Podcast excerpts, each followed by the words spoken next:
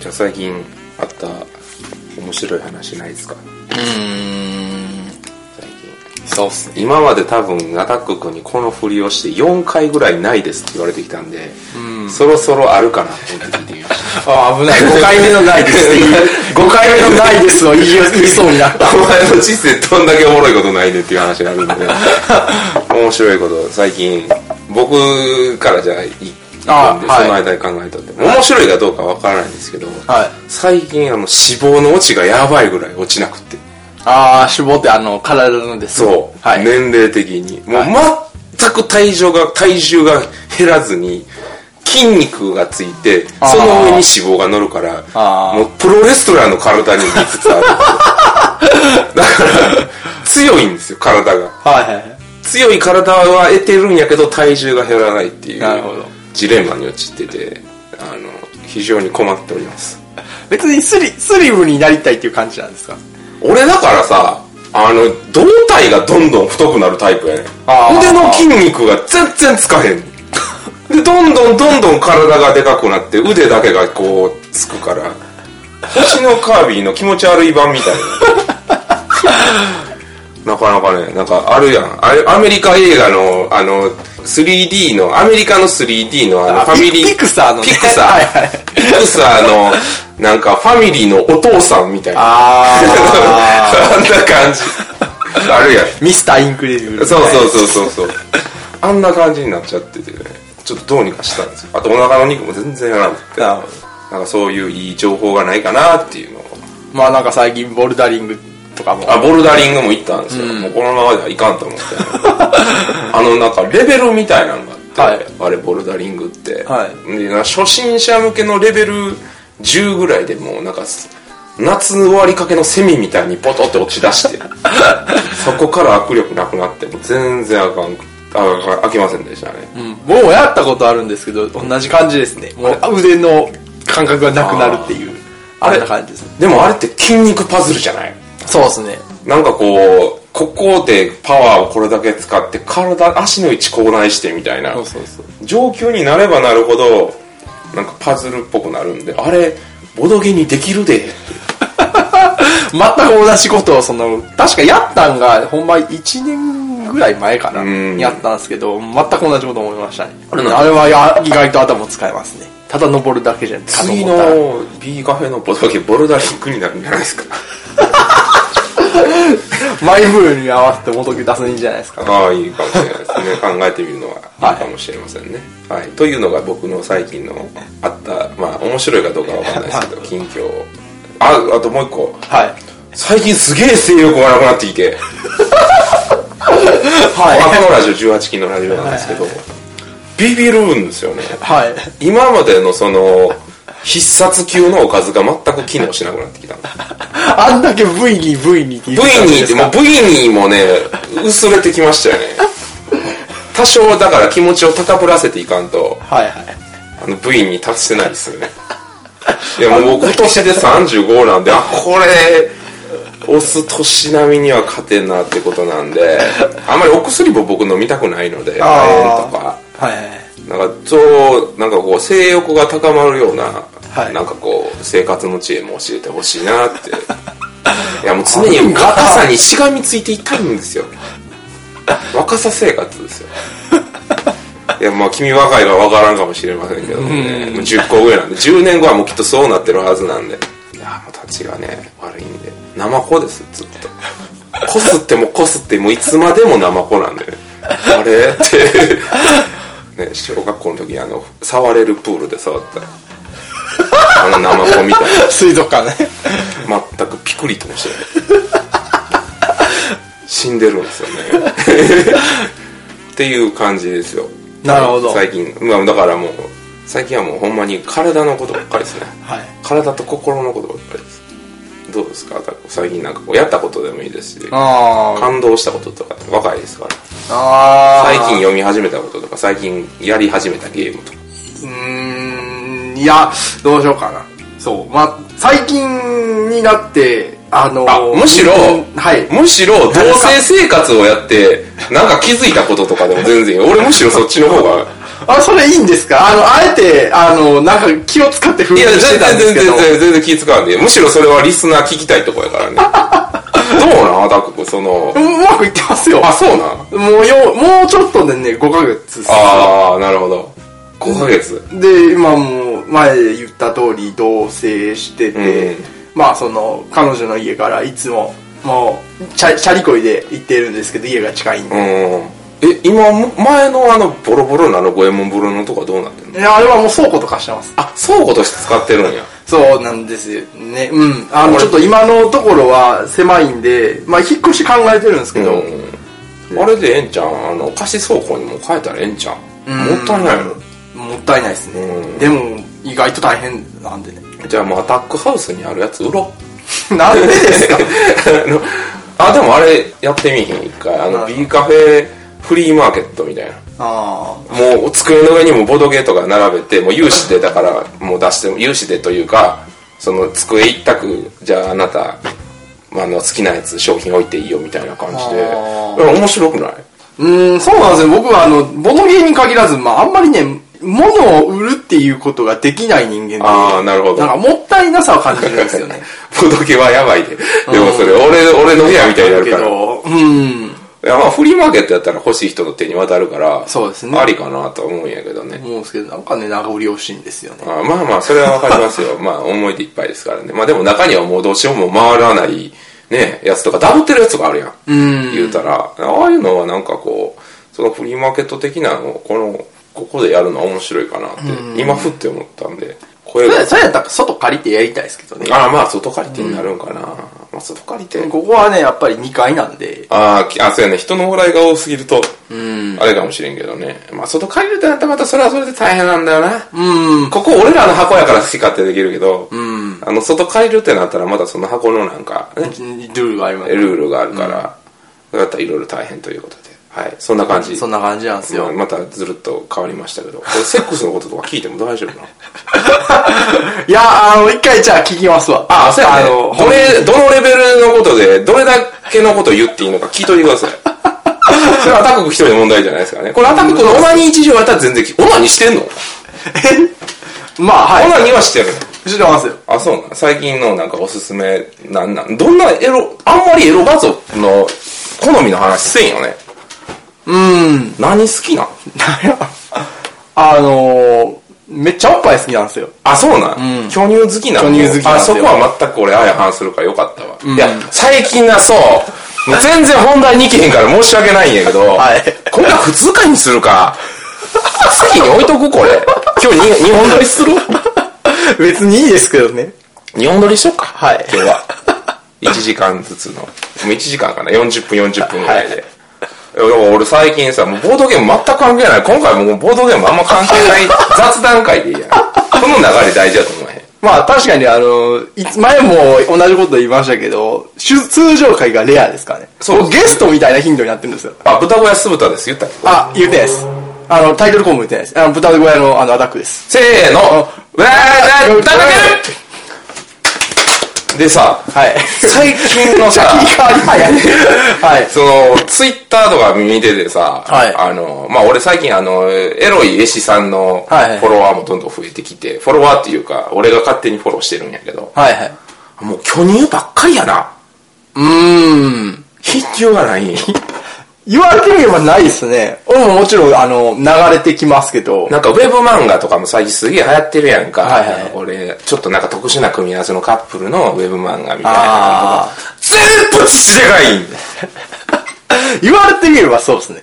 生まれちゃ、生まれちゃんですら全部父。ほとんど父でかい。もうないと言われているやつですら父が、でかい。っと一昔前そんなことなかったんよね。そうですね。あの、そう一昔前って、10年ぐらい前のラキスタの、5年、6年、あ、まあ、そうやね。10年から5年ぐらい前のその期間っていうの。ただ、そのツイッターがすごいなんかこう、俺が本格的にやり始めて、はいそのツイッター上でその絵師さんがバーって上げる、上げ始めてから、もう巨乳勢ですよ。押し寄せてくるわけで 秩父が。まあ、悪くはないんやけどね。うん。僕としては正直、あの、ありがとうございます。いや、そうやろそうや、そうそうやと思うわ。で、貧乳っていうのは巨乳との対比なんよ、結局。うんで、巨乳があるから貧乳が輝くのであって、貧乳だらけやとそれはそれで問題なんやけど、うん。もう巨乳ばっかりでね、僕はちょっと、うーんって、の 巨乳、おっぱいの話をしたことあったっけ豚の鳴き声の中で。案外ないっすよ。再三してきたんやけど、はい貧乳自体がいいんじゃなくて、おっぱいがないんだっていう、その劣等感を抱いとる姿が可愛い。わかる、うん、まあ、あのー僕はそういうのやるんじゃないですけど、まあ、なんとなくわかりますわ。巨乳はどう、どう好きな母性なんやっぱ？うーん、やと思う。そうですね、母性ですね。えあれやもんね、結構甘えたやろね。うん。君はどっちかって俺、俺と全く逆やから。多分アタックマンとの。そのそうっすね多分借りるビデオとかも絶対 S、S 系のあるやつじゃないやろ。どうなる ?M、M 系の。あーどうなんやろう。S 系はないな。あまあ、そこを重視して選んだことはないんですけど。俺もガッチガチの S やからな。あうん。あの、もう惹かれるぐらいの。でも俺割とだから広いんよ。あ。はあ、はあはあ、M、M のやつも大丈夫なやつは大丈夫やし、あかんやつは、あかんかな。でも S は割と際限なく S の方のやつとか見れるからね。あうん。まあこれは性癖の話なんでね。まあこれはもうしょうがないじゃないですか。あ。俺、ハード、ハードなやつは無理っすね、S の。もうハードなんも割といけますね、僕は。あもうろうそくとか全然大丈夫ですし。この前見た AV で、なんかあの、肛門になんかフックをつけられてて、それをギューってあげるっていう やつがありまして、僕もそれでも多分大丈夫ですからね。っていう感じの。あ。それでは、見るのは大丈夫かもしれんけど、それで興奮するかどうかっていうのはまたちゃいますわ。ただね、あの、VR はどうしてもね、若干のその M 寄りになるんですよね。ああ、自分が。動かへんねん。うん。あんま動かないんでね、それがちょっと個人的にはもやるところなんですけど、ただ、この前動く VR のやつ見て、はいはい。すっげえ動くってめっちゃ気持ち悪いね。ああ、読むんですか？ようああの、電車の中であの、ストップウォッチピッてやったら止まるっていう AV ああ、よくあるやつですね。そう、それ VR でやると、あで動動きよんねん、その男優が。だってあ、普通は向こうが動いてくれるのに、あの、VR やったらね、はい。ストップウォッチってやってるもんやから、完全にもう止まってんねん、女優さんが。あーだから男優が動く、カメラが動くんよ。はいはい。もうめっちゃ気持ち悪いんよ。ジェットコースターに乗ってるような感じなんです動かんといてってなる。だから気持ちよさよりも気持ち悪さが勝つあっていうことがありまして、あ、はい。最近そういう、そういうのが僕の悩みというか、そのもやるところなんですよね。なんかもやることある最近。ボードゲームでもいいわ。もうやることな。ちょっとはボードゲームの話せんと、なんかね、あるじゃないですか。もうやることなボードゲームの中でもやること選手権とかあるんですよ。もうだんだん企画が変わっていって、最初の企画から。ボードゲームでもやることって。もうやることななんやろなまあ、もうこれタブーな問題やと思う、あれなんであんま痛くはないかなっていうのはあるんですけど何、やっぱ一応り、やっぱひ、なんか、あの、え、ガチ勢とエンジョイ勢も。あ、なんかあったね。うんツイッターでも上がってたんですけど。あったあった。だから、あれも概念の話やからな、結局。だから、その、そもそも、だからもうややこしい話しだすと、ガチ勢とは、エンジョイ勢とはっていう概念の話からになってくるやん。うん。人によってそのガチ勢とエンジョイ勢の取り方が違うくって、で、それの認識の違いでまた喧嘩になってみたいなね、うん。はあるんでね。もう終わらない、終わらないマラソンっすよ。まあ、ガチ勢、エンジョイ勢にかけ限らず、その、あの、合わへん人間らとやるん、やるべきではないよね。うんうんそのガチ勢、エンジョイ勢っていうくくりでやるから、なんかおかしくなるんであって、ん合う人間、合わへん人間はあるよな。俺もなんか、合う、この人と雇っておもろいっていう人と、この人と雇ってしんどいなっていう人、あるからな。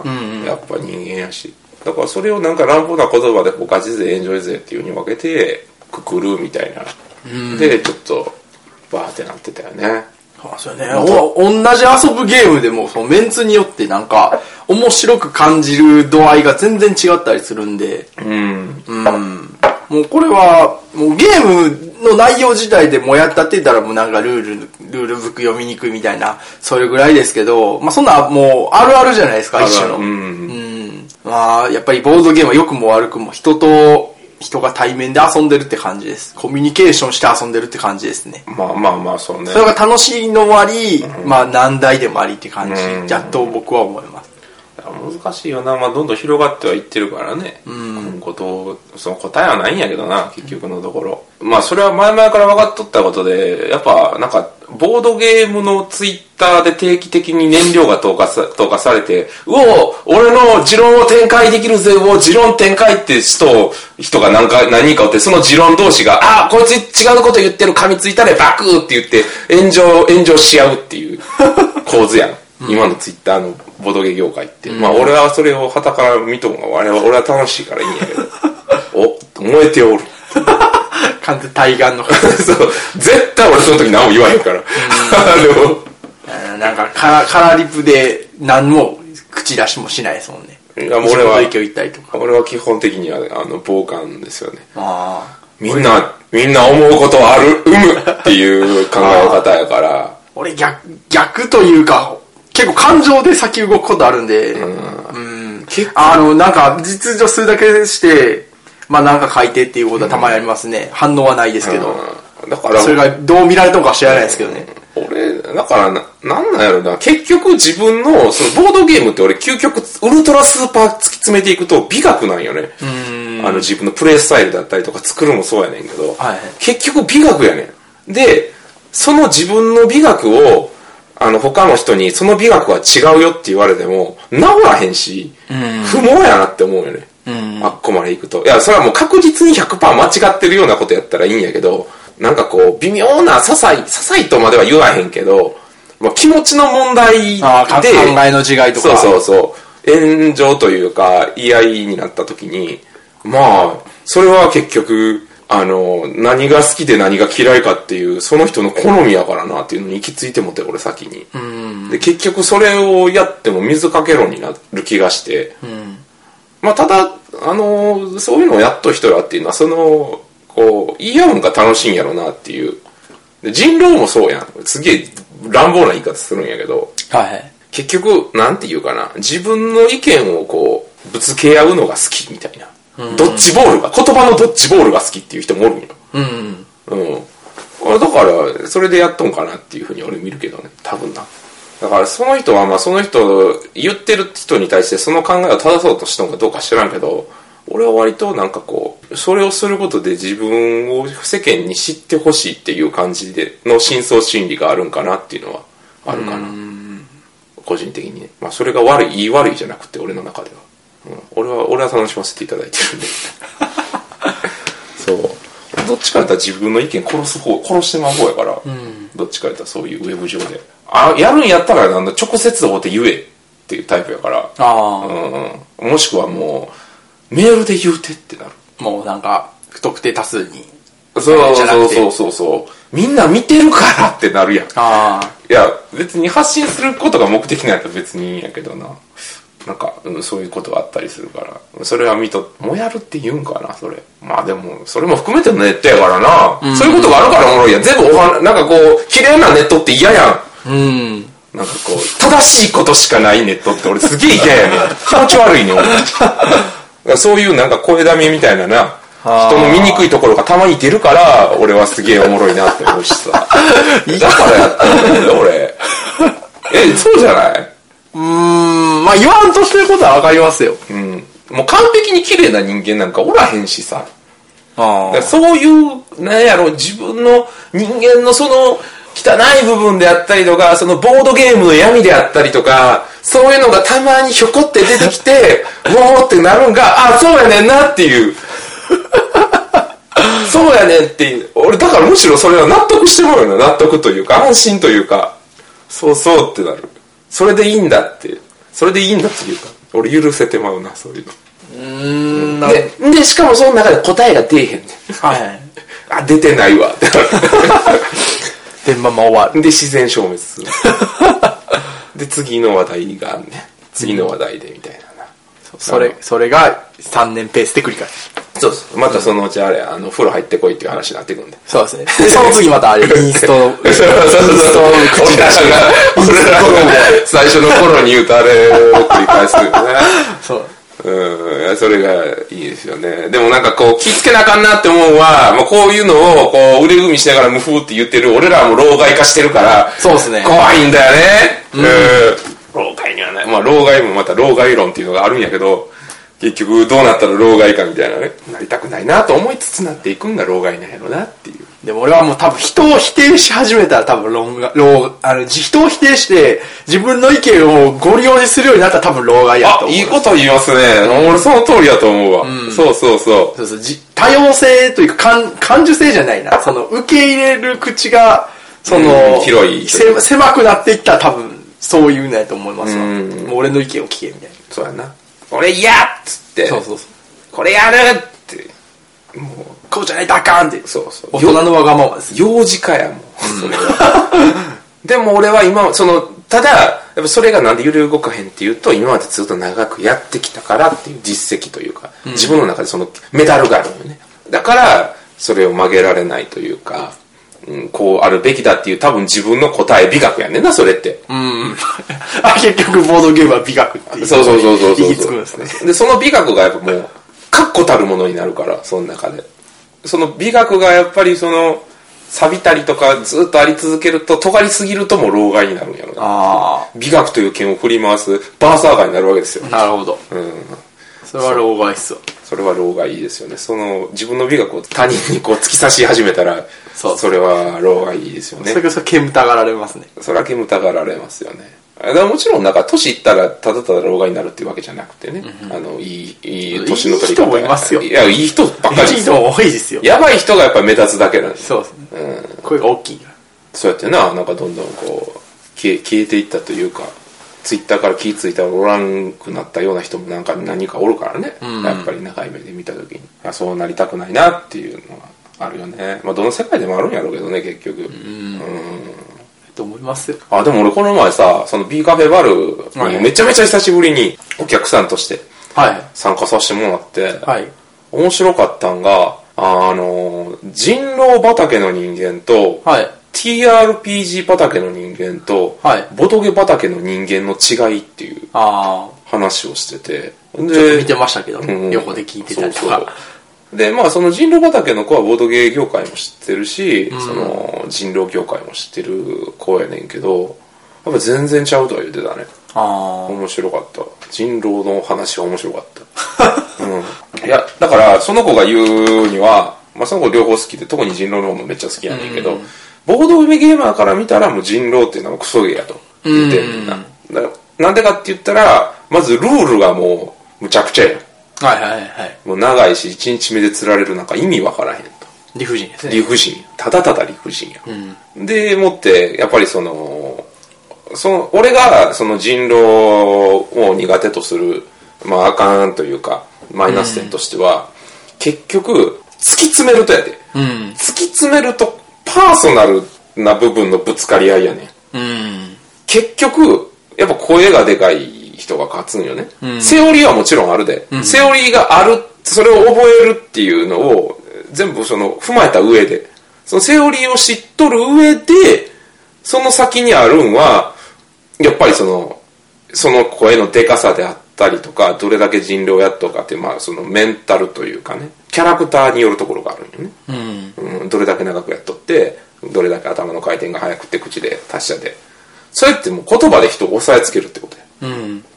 で、ボードゲームっていうのは、まあ例外はあるけど、まあ広く平たく言うと、スタートラインが一緒やねんな。うん。でそういうふうに言葉とかパーソナルで押さえつける部分がまだ少ないんよ。うん。うん、だからそこがやっぱり大きな違いで、じゃあなんで人狼をそのめっちゃやる人が多いし、ハマる人がハマるのかって言ったら、ボードゲームっていうのは答えがあるんよ。うん。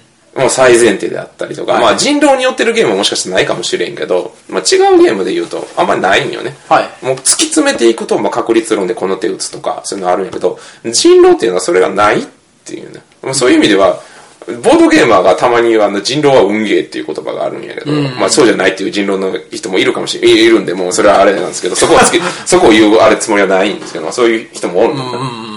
で、で、人狼っていうのはなんか答えがないくって、そのない答えをずっと探し続ける行為が楽しいっていう。あうん。のは言ってて、なるほどなと思いましたね。ああって。だからなんか、人狼勢とボドゲ勢はまたやっぱちょっと畑がというかスポーツやからね。人狼はもう。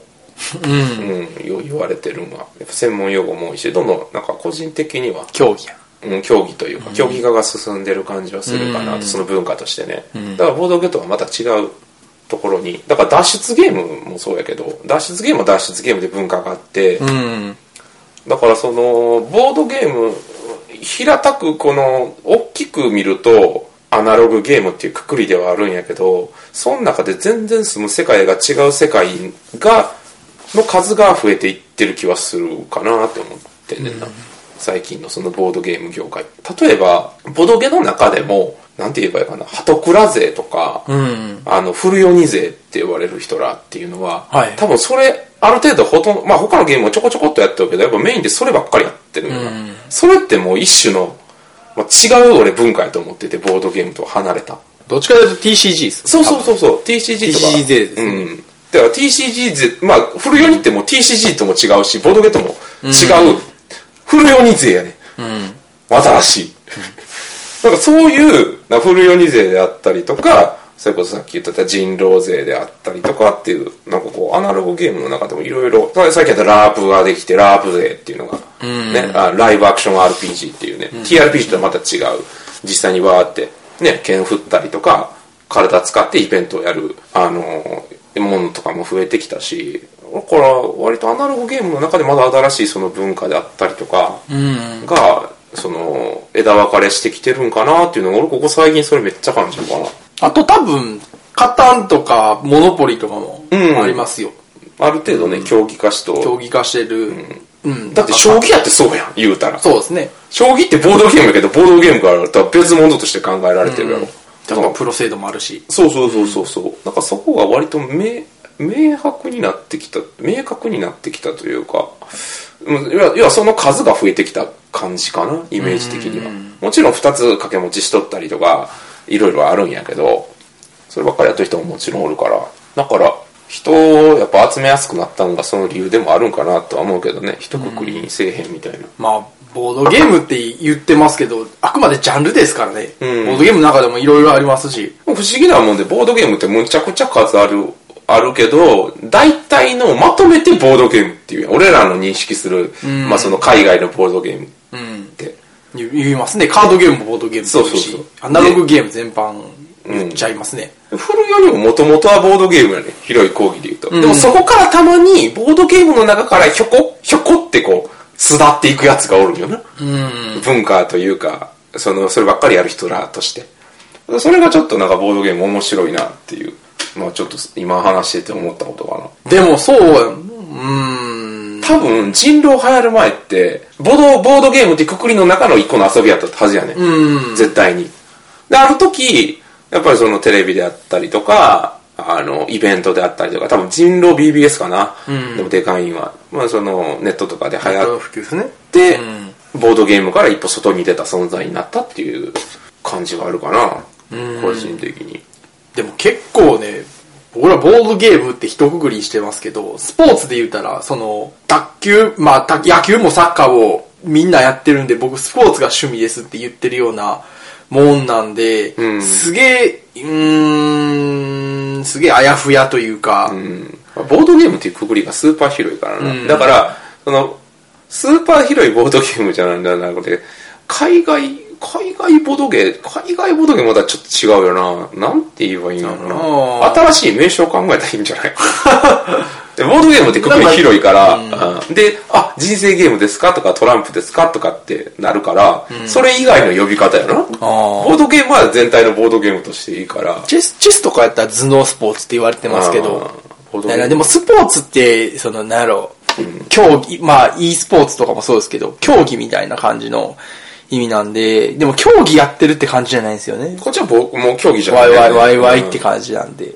そやな。うん。お不思議やな。いやな、なんか、アグリコラ一つとってもなんか、デッキ考えて、なんかやったりってするわけでもないし、好きな人はまあそうするけど、だから、うん言う人によってボードゲームっていう言葉の意味は変わるんよな。そうっすよね。だから、俺らみたいな人間にボードゲームって言ったら、今 B カフェにあるような、こういう、ねいろんなボードゲーム指すけど、一般の人に言ったら、人生ゲームとかになるわけやんか。それが一つの同じボードゲームっていう言葉やからややこしいんよな。うん。うん。だから、まあ、まあ多分変えるとしたら多分その、こっちの方やから。うんまあ、ちゃんちゃんとした意味やったらもちろんボードを使うゲームやからボードゲームっていうことになるんでねボードカードゲーム。うちの社長ようボードカードゲームとは言うけどね。ああといったらデジタルのボードゲームとかもありますからね、マリオパーティーとかうんもう広い講義で言うとゲームイコール、あれやからね。あの、今もデジタルやからね。そうですね若い子とかも。なんかい大学とかで、まあ、社長とか、あの、うちの、あの、社長とか教えてるけど、やっぱ今の若い子はみんなやっぱゲームイコールボードゲームじゃなくてもデジタルゲーあムで、うん、歴史とかも教えてるんやけど、あの、学校でね、社長。やっぱりこう、昔の話とかやっても、やっぱりこうデジタルのことばっかり書くみたいなこと言ってて、なるほどなって。まあでもそれもしょうがないよな。ちっちゃい時からその、触れるんがやっぱそれやしゃあなんうん。プレイステーションとかな。あの、もう昔から、うん。俺やったらま生まれ生まれた時からそんな環境があるんやったらそれはそうなります。いや、だって俺やって言うて3兆前後ぐらいからやからな、ボード、ゲームイコールボードゲームになったんが。ああうん。やっぱ今の日本の文化がそうやからっていうのもあるよね。うん。まあ俺もでもあれやな。俺はもうあんまり区別はつけてないですけどね。まあゲームはゲームとゲームはゲーム。だから俺もそうなってきた。うん。なんやろゲーなんかルールがある面白いおもちゃというあか、ルール、うん、そうやな。うん。ルールがある面白いことを俺はゲームっていう認識してるんかな、多分。おもろい。遊びっすね。遊びほんまに遊びっすね。だってやってるコンポーネント例えばデジタルゲームって単単純にコンポーネントがもうゲーム機やったりとか、もうなんかもう仮想的にコンポーネントがあるみたいなもんですよ、ん。やっぱアクションゲームとってもなんかあのコマを動かすみたいなのがキャラクターを動かすみたいなのともう一緒に思ってますし、うん。うん。そうやな。だからもう俺はそんなくくりはしてないかな。うん、遊べるおもちゃなんですよ。うん。ゲームだってなんか独立していっておもちゃじゃないみたいな、ん。いう人いますけどおもちゃなんですよ、おもちゃやね。うん、遊ぶんでボードゲームはおもちゃです。いや、うん、まあ、うん、まあそういうことでしょ。話が流れ流れて、あれなんですけどね。なんかすごい真面目な話になりましたね。わからん。何の話最初知ったっけだってあの性生活の話。生生性生活の話を同性生活を聞きたいって言ってたじゃないですか。久々にあれやりますか？じゃあ、最近の面白いゲームの紹介を。あれ、あ紹介のコーナー何やったっけ？あれ。えちょっとね一回編集点を作ってあの寒くないですか？サブ、暖房つけ暖房つけじゃあ、一回編集点作りましょう。はい。いやちなみにボードゲームを語るですはい。あ、ボードゲームを。あちょっと待ってくださいはい。じゃあ一回止めます。マスターおしゃれで楽しいゲームないかしら？かしこまりましたそれではこちらはいかがでしょう？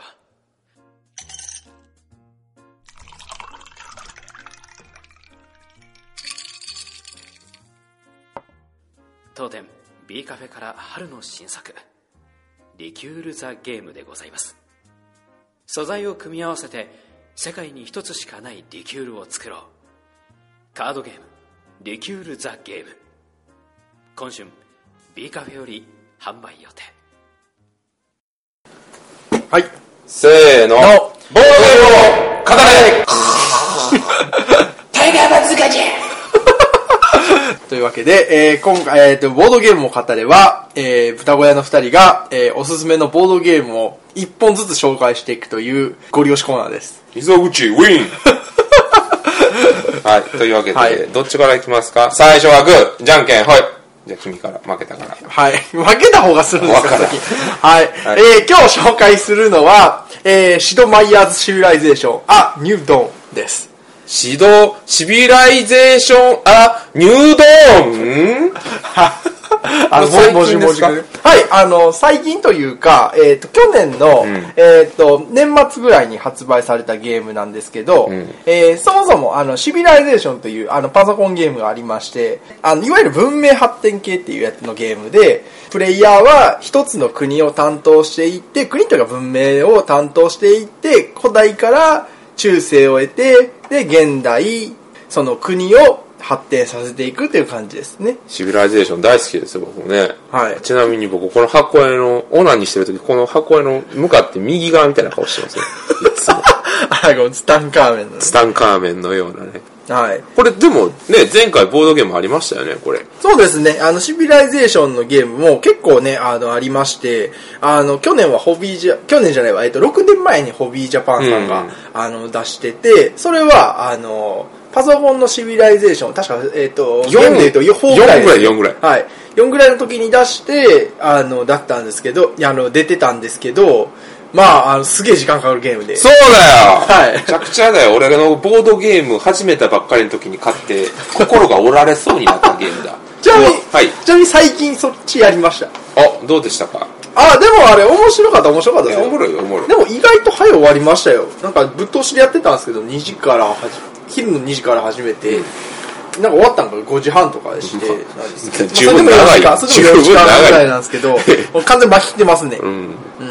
はい。で、それの新しいやつが出たということで、箱はコンパクトになってますね。そうですね、あの、新版っていうわけでもなくて、あの、副題に、あ、ニュードーンっていう、あの、えっとですね、新たなる夜明けっていう意味ですね。ニュートン。はい。っていう意味で、あの、また全然別のゲームになってます。うん。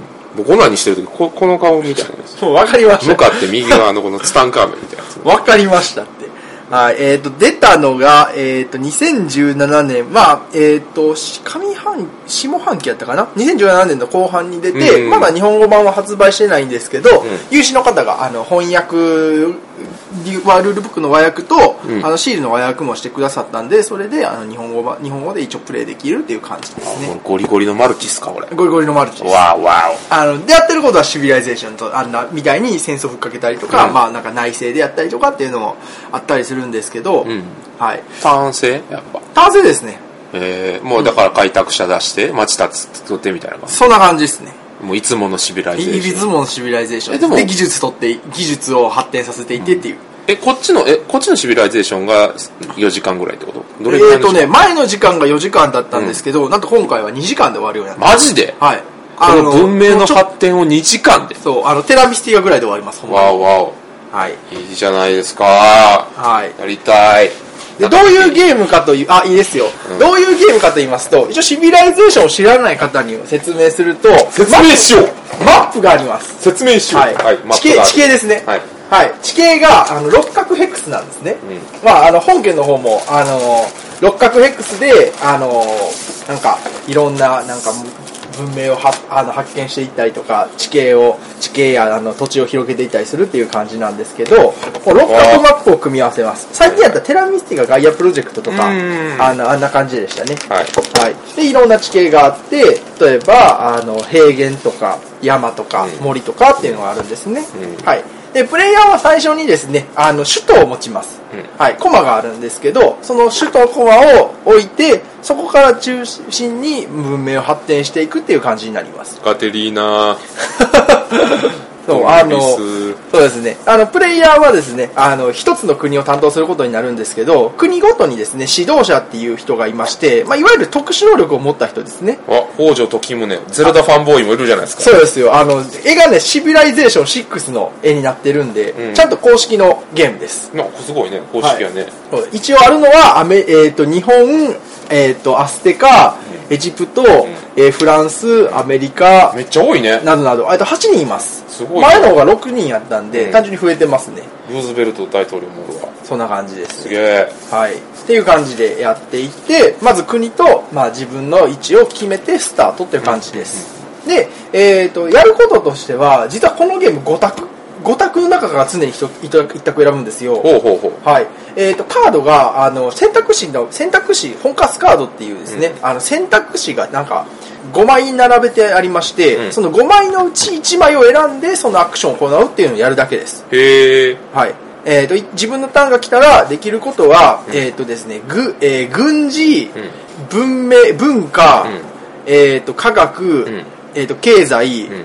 あ、あと工業の5種類がありましはて、でもその5択のうち常にどれか1つ選ぶって感じになります。すげえライトそう。良さそう。で、えーっと、例えば工業とかだったら、うん自分の都市をなんか作っていったりとか、うんうんあとはあの文化遺産っていうですね、うん強力な、ワンダはい、ワンダーです。あの、強力ななんか、あの建物を建てれるんですね。例えばピラミッドとかー。出た。はい。あの、このゲーム一応知らない人にも言っておくんですけども、あの、なんかピラミッドはエジプトしか建てれないとかそういうわけじゃなくて結構このゲームはアメリカにエジプトが建ったりとか、あのアメリカにピラミッドね。ピラミッドはいあそうアメリカにエジえピラミッドとかが建ったりとか、えー、と例えばなんかビッグベンがあの日本に建ったりとえか姫路城あるんですか姫路はねないんですよ。ないのかそうあのそこは残念ポイントですね。ああ自国自国内での攻撃力アップはないのか。そうなんですよ。姫路はね姫路城はそうなんですよね、そうそうあの、外人も有名な姫路城、っていうのがあってまあそういうのを建てたりとか、はいはいはい。で、えーっとこのゲームは文化トークンっていうなんか自分の領地をあの表すトークンがあってあの自分のシビライゼーションと前の違って斥候とか戦士とかっていうユニットあったじゃないですか、あああったね。そういうのが全くなくて。あそうなんや、はい。思い切ったか思い切ったね。思い切ってます。うん。もう置く、ここのマップ上に置くトークンは、自分の都市のコマと領地と、いやー。あとキャラバンっていうね、あの、なんか対象みたいな、あの、なんか、うんあの馬車みたいな。馬車みたいな、馬車そうですね、ホロ馬車のコマがあるんですけど、それぐらいですね。お俺の動かへんナマコがムクムクしてきたよ。あの、生子がですか？ナマコが。これはいいんじゃないですか？っていう感じでやっていくんですね。うん。で、経済っていうのは、例えばキャラバンを他の都市に、いあの派遣することで、なんか特殊能力が得られたりとか、試験とかがもらえます。うんはい。まあ、仲良くしようね、みたいな感じで、その、キャラバンの列を移動していくわけですね。はい。これインスト自体はどれぐらいかかるもんインストは前やって1時間ぐらい、あでも結構要素は多いです。実はロルール量はそこそこ多いんか、はい。5択とは、やること5択とはいえ、うんあの、細かいルールがちょいちょいありますあ。ほんま意外と意外と意外とやなうん。意外と意外とあの説明書にも見てますけど。そうですね。あでも良さげですね。これはぜひまたやりたいな。で他科学っていうのがあって、うん。そのプレイヤーのカードはですねフォーカスカードっていうのでその例えば軍事と、ん。あの工業と文化と、まあ、こんな感あほんじでまやアクション書いてあるわ。はい。えー、と例えば科学のアクションやったらあの科学のこのカードをレベル2にするとか。はなるほどはい。どんどんどんどんこう技術が発達することによってこのカード自体の能力が上がっていくわけや。そういうことアです。クションカードが上がっていくわけや。わわかりやすい。いいっすね。で戦争も自分の領土から何マス以内にのマップを選んで攻撃みたいな感じになってます。パパパパドドンって感じですね。で、これのちょっと面白いところがありまして、はいこれちょっと伝わるかどうかわかんないわかんないですけど、フォーカスバーっていうのがあるあるります。うんはい。物差しみたいなのが出て物差しみたいなのが出てきたんですけど、カードの置く場所によって、うん例えばその、えーアクション強さが決まります。うんはい。どういうことか言いましょう。フォーカス弾の、あの、1、2、3、4、5って数字が割り振ってます。うんえっ、と、左から1、2、3、4、5っていう感じですね。で、それに加えて、1は草原、2は領丘、丘陵、3は、えっ、と、森。っていう感じで、番号と地形が割り振られています。はいはい。例えば、1の段があるところのカードを使う場合、んはい。えっ、とですね、例えば、石膏、あの、建設する場合、この戦闘、せごめんなさい、戦闘する場合、この戦闘値イコールスロット番号って書いてあるんですけど、ここで実行した場合1になります。はいはいただし、このカードなんですけど、ここのやつを使ったとしましょう。うん、ここ、ここ言ってごめんなさいね。例えば、レベル高いやつを使うと、1に戻ってしまいます。ああなるほどそしてこれがブンって、あの、上がっていきます。使わなければ使わないほどその火力が上がっていくわけやなそういう感じです。なるほどはい。で同じアクションばっかりやってたら弱いわけやそういう感じです。ああだからまんべんなくやることによってすごいパワーを打つのかそれともう細かいことやるのか。細かい細かく小回り引かしてやるのかっていう。そうですあいいじゃないですか。やりたいやりたい。あ はい、よかったです。あはい。はい。いいんじゃないですか。で、えっ、と、その科学、科学のアクションをすると、えっ、と、その、科学スロットっていうのがあるんですけど、まあなんかダイヤルがあるんですね。科学文明の、科学技術の発達度合いっていうのがあって、例えば、あの、スロットが4のところで科学を使うと、これ4上がりますそして、えっ、と、3のところに2って書いてあるんで、どれか1個を2の技術に変えれます。わやった研究が完成したというわけですね。じゃあそこに書いてあることが強くなるんじゃないそうですね。同じアイコンで。いいじゃはい。んいいじゃんそう。それで他にもですね、あの、戦うのはプレイヤーだけじゃなくて、蛮族がいますうんうん。はい。蛮族は、えっ、と、NPC ですね、いわゆる。あの、なんか勝手にあの、自分らの、あの、都市に攻めてきま。おりますすねシビライゼーションみたいな、まあ割とだからシビライゼーションのその要素をちゃんと詰め込んだみたいな。そんな感じですね。どうですか？アタック君的にこの一つおすすめポイントというか個人的に面白いと思ったポイントを一つ挙げていただけるとあー、まあ、さっきも鈴田さんが反応してたところであのやっぱり 5, 5種類のうちどれか一つを選常に選んでいくっていうライトな感じですね、であの使わなかったアクションはどんどんその強化されていく。詰めて詰めて強化されていくのがちょっとソロキっぽいなって思いました。ああなるほどね。アクションを育てていくっていう感じですね、まあ、もちろんあの同じアクションをしたいんであれば弱くはなるけどあの何回も使っていってもいいっていう自由度もあるしっていう感じですね。あただのファンアイテムとしてではなくまず一ボードゲームとして面白そうなそうですね。ね。あのこれはちょっと日本語版が出たらいいなとは思うんですけど、まあ、オンのシビライゼーションやから、まあ、出すとしたらホビージャパンさんなんですかね。ちなみにあの、えーとパプリえー、と海外の、えー、とメーカーさんはファンタジーフライトゲームズです、うん。なんで前のシビライゼーションと一緒ですね。あ、じゃあこれはもう、だから多分出出るかなと思いますよ。コピージャパンさんよろしくお願いします。多分ホビージャパンさんなのかな、アークライトでさんで出る可能性もなくはまあないないなくはかもしれなですけどないいかもしれないですけど、まあ、どこでもいいって出してください、多分。そうですねはい。で一応ちょっと違うところはあの戦闘完全ダイスですうん。あのダイスで勝負をしいや、ますいいですよ。ま、前のややこしかったんで。いや、いいです、いいです。はい。いや、いいんじゃないですか。ただダイスだけじゃなくて例えば資源を支払えば戦闘力プラスできたりとか、うん。そもそも技術を発展させていけば戦闘力があのボーナスついたりとか。やった人らの反応どうでしたか？ああまあ良くも悪くも相手を攻撃する攻撃したりすることもあるマルチゲーなんでああ、なるほどね。あの好き嫌い分かれると思います正直。あのシミュレーション好きやったら多分おすすあのおすすめです。はい。はい。そうじゃない方はちょっと人次第です。まあ、マルチやからね。はい、良くも悪くも原作ありきのゲームって感じですね。ただあのシビライゼーションシステムは全然シビライゼーションっぽくないんで、うん。例えば都市の周りにあるアイコンの数でなんか例えば生産量決まるとかそんなんじゃないんで、まあ、むしろシビライゼーションやったことはない人でも多分大丈夫、うん。まあ普通のちょっと重普通の重ゲーみたいな感じに仕上がってるんでシビライゼーションは好きな人はもちろん、まあ、全然名前しか聞いたことないよっていう人でもおすすめはします初心者にはおすすめはしませんはい。はいというのが、シビライゼーション、ニュー、あ、ニュードーン。あニュードーンですでございました。はい。じゃあ続きまして私は、えーっと、やったゲームで、フィールド・オブ・グリーン、はいご紹介したいと思います。えいグリーンまずグリーン。はいはい、えー最近完全日本語版が出た、アークライトさんからね、そうですね。えー出たゲームでございましてですね、まあこれもともとあの、去年のエッセンですね。一昨年ですあ一昨年か。一昨年のエッセンで出たゲームで、実は海英語版を、はい。あの、僕もこのパッケージ一目一目惚れしまして、あのま BGG で見てですそう、ね BGG で見て、はい。あの、もう農業ですね。ザ農業って感じ広い広大なそのはい。緑色の地平線の見えるね、はい。ボックスアートにこう前にトラクターとガチョウですかね。ちょんちょんっているぐらい、うん。すげえいいこれ風景じゃないですか。確かに俺だからねあのヘルビレッジ今はい。もう画像公開されてるんであれなんですけど、はい。最初チュパミさんにパッケージまあお願いしたんですけど、はい。その時にフィールド・オブ・グリーンみたいなパッケージでって言ったんですマジですか？それぐらいこのパッケージすごく気に入ってるんですよ。まあ、出来上がったのは、まあ、いろいろ紆余曲折あって、フィールド・オブ・グリーンっぽくはないんですけど。っていうぐらい、まずパッケージがね、僕好きなんですよね。いや、農場ゲーってやっぱある種の、そのボードゲーマーの憧れというかね。うん。なんか。一つのジャンルになってますよね、愛好家は多いですいや、この箱絵はなかなかないっすよ。よくないっすか？まあ確かにあの飾れるワクワクすっぞ。畑耕すデジタルゲームあるじゃないですか。畑耕すという。いろいろいろありますねね、あの、牧ガチのガチの方のやつ。はいはいああ ファーミングシミュレーターファーミングシミュレーターっぽい箱なんですよね。で、まあ中なんですけど、ぶっちゃけドラフトです。はいドラフトと、まあ配置、ドラフト配置、はいそして拡大再生産はいのゲーム。ただただそれだけ。うんルールめっちゃ簡単よね、これね。そうですよねもう手札6枚配られて、1枚ピックし、1枚ピックして、それを金払って出すか、それ捨てて金にするか、みたいなうん感じのことをひたすら、ひたすらやっていく。そうはい、それが全部で4ラウンドやったかな。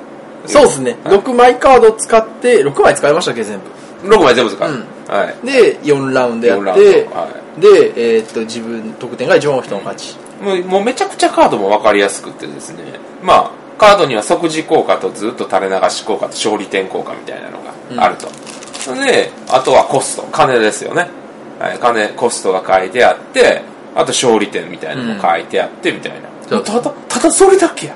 うんでそれであと配配置のルールは結構難しいのがちょっとパズルチックなところもありまして、なんかあの水っていう概念があるんですよねこれ。このゲーム。そうですね。なんか貯水塔っていうのがあってそこに水貯めるんですけど、はい、水をこの畑に定期的にやらないと、はい、畑が荒れちゃうんですよね、はい、だから荒れないようにするために毎ラウンドこの水を工面するんやけど水が届くマス数っていうのが決まっててこれまあ正方形のカードなんですけども、うん、それをこうどんどん配置していって2マス以内に三つが届くからこういう風に配置してでカードによっては隣に何々があると勝利点出すよとか飯出すよとか、うん、いろいろあったりするので、まあ、その辺のパズル的な要素っていうのがそうですね、うん、自分のなんか農場を作っていくパズルですね、うん、っていうだからねこれ何がいいってねただただ緑なんですよ、はい、広げても。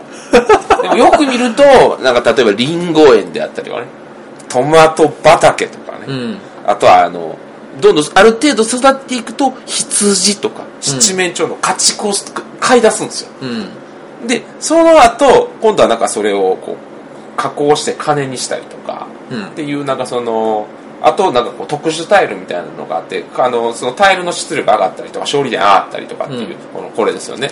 これ何タイルやったかな。えっ、と、まあ、農業資材ああ、はい。はい。給水ホースとか、はい。あの道具ですね。道具道具、うん。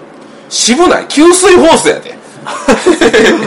渋い。そう。給水塔に給水ホースがあるとさらに遠くまで水をまける。あ もうただただそれをやり続けてゲーム終了時に一番点数の高い人の勝ち、でねこのゲームね、まあ、悪いとこ一つ挙げるとするとどんどんどんどんくどくなるんですよ あのカード一枚一枚が効果持ってたりしたりとかするんであ。はい。まずこれを稼働して稼働した先にこれが出るからこれをこれ次のカードで使ってみたいなのを毎ラウンド終わり際にやるっていうねああ。うん、それがどんどんどんどんカードの枚数が多くなってくるんでちょっとあのしんどい人は最後の方しんどいかもしれないんですけど僕は全然しんどくないです まあ、好きな人はね、それはね。そう。いいと思いますよ。でまあ個人的なそのフィールド・オブ・グリーンの楽しみ方のおすすめポイントとしては、うん。まあ、最後ゲーム終わるじゃないですか、うん。ただただああ面白かったねって箱に片付けるんじゃなくて僕の農場はトマトをいっぱい こう育ててガチョウがいっぱいいる農場だよとかね。僕がこの前作った時は馬とはい。別荘みたいななんかこのゲストハウスみたいなのがあって割となんかリッチな感じのねガチョウとか買ってたんでこれフォアグラこうで出してますよみたいな。なるほど。その農場な、なりきりプレイ。ス。そう。自分の農場は最終的にこういうので生計を立ててるよっていうのを話し合うと割とああのより一層楽しめるのかなって。まあそれ説明書に載ってるのは楽しみ方なんですけど個人的になんかそれをやると幸せになれるんじゃないかなって、あ。結構なんか、やっぱストーリーがあると、うんないのとはまあちゃいますからね。そうじゃがいも全然、全然無機質なゲームでないですからね。うんこういうの。ですごい書き込みもすごいから、うん。そのやっぱ綺麗うんうん。やっぱこう斜めからこう俯瞰で見た時に、うんあの見た目に楽しいというかねなんかシムシティで出来上がった街を見て、うんふーってなるゲームやんかどっちか言ったら,、うんそれに近しいこう気持ちで見るとなんか割と豊かになるというかね心がフィールド・オブ・グリーンになるというか、またうまいこと言うたら。全然うまいこと言えてないですよね全くうまいこと言えてないんですが個人的にはすごいあアートがすごいいいんですようん。よくないですかこれ？うん。なんかこう全部絵は絵は綺麗めっちゃ書き込まれてかぼちゃ畑見てごらんこれ一個一個書き込まれてる。たまらんやろ一個一個書き込まれてます。やっぱねこういう濃ゆい絵ってやっぱ今日本にあんま日本産のゲームでこんだけ濃ゆい絵ってあんまないじゃないですか、うん。どんだけアートワークに金かけてんねんとすごないこれ。トウモロコシ畑こう書き込みやばない。あれみたい。あの、あれで見ました。ボブの絵画教室みたいな。しかも種類すごいしね。オレンジ畑とかいいじゃないですか。で紫がねちょっと勝利点やったりするんですけど、これでこの牧場の性格付けが決まるわけですよ農家とか。施設なんですよね。馬小。屋。そう。放送工場何を放送してるのかなみたいなね。ああ、もうその横になんか例えば、かぼちゃがあったら、そうそう。かぼちゃの放送あ工場かぼちゃのみたいな。大きな納屋とか醸造所とかね、うん。あこれ何種なんかなみたいな。あるわけですよ。あ僕はねいいっすよね。そう、なんかこっちもね、これ何やっけ、家畜か。家畜カードで、そう、あの、農業って言っても、果物だけじゃないですからね。うん。あの、いあの、鶏卵場とか、そうそうそう。産卵か。産卵傾斜とか、黄色いカードはなんかこう、うん。特殊なね効果を持った。他のカードとシナジー取ったりとかいろいろなんかあのアイテムとかくれるとこやったりするんで、あの面白いですよ。緑色のカードと赤色のカードと黄色のカードと紫があるんですけど緑が畑でどっちかっていうと麦を売るで麦っていうかまあ食料やね。で赤は食料を金に変えてくれる、で黄色はさらに特殊なことをしてくれる、紫は勝利点を出してくれる。なんてわかりやすい。やってください。はい。アークライトから今日本語版が、完全日本語版が販売中です。福本社長ありがとうございます。は い 定期的にねあのごまはすらないといかないからねまあまあね、あの、いろいろ言われてますけど、なんだかんだで日本語版を出してくれてるのはすごいですよ。い。やこのゲームに関しては超ありがたいですよ、なんか英語版でねアタック俺、俺や、訳しましたけどど、しんどかったっす。遊ぶんもしんどかったっす。そう朝でもやっぱししんどかったね、大役で。やっぱこれだけ言語依存が多いやっぱ言語依存が多いかあのゲームを日本語完全日本語版で出すっていうのはすげえ意味があるなとそう思うんですね。ですごいねいい時代になりましたよそう、うんチェス、翻訳のチェスター・リーさん。ありがとう、チェスターリーさん。ありがとうございますはい。というのが、えーフィールド・オブ・グリーンでございました。はいぜひ遊んでみてくださいということでね。はいシビライゼーション、あ、ニュードーンと、フィールド・オブ・ググリーンリーンでした。エンディングというわけでね、あの、今回はあの企画ものをやろうという話でしたが、話が盛り上がったので通常回に急遽変更です。はい。そういう柔軟性を持っていきたい。これから激動の時代ですから。う常にこの瞬間的にいいと思ったことを選択取捨選択しそしてやっていく。遊んでいく、はい、それが歌声、はい、でございます、まあ、それ以上別にいいことないんで そんな感じでいいですかね。じゃあ次回は次回こそはちゃんと企ん。ちゃんとやりましょう。画やりましょう、はい。言うとく次回のやつ。次回予告言います。次回予告はですねえーっと箱絵の私服幼児さん選手権ですね。はい。をやっていきたいと思いますので、まあ、今までね、あのー、何やったっけ、ミス豚小屋でしたっけ？はい。ミス豚小屋もや去年の4月ぐらいにやりまし4月やりましたけど、た。去年のか。それの、えー、と男の子バージョンということで、はい。男バージョン。男の子っていうよりは、もう、ラインナップを見てると、渋様。バージョンということで、はい、えー、と次はミスター豚小屋ですかね、はい、ミスター豚小屋を、えー、と決めたいと思います。お楽しみに。楽しみに、はい、というわけで、えー、今回のお相手は豚小屋酢豚とはい、えー、と豚小屋豚小屋のアタックでした。See you next time、はい。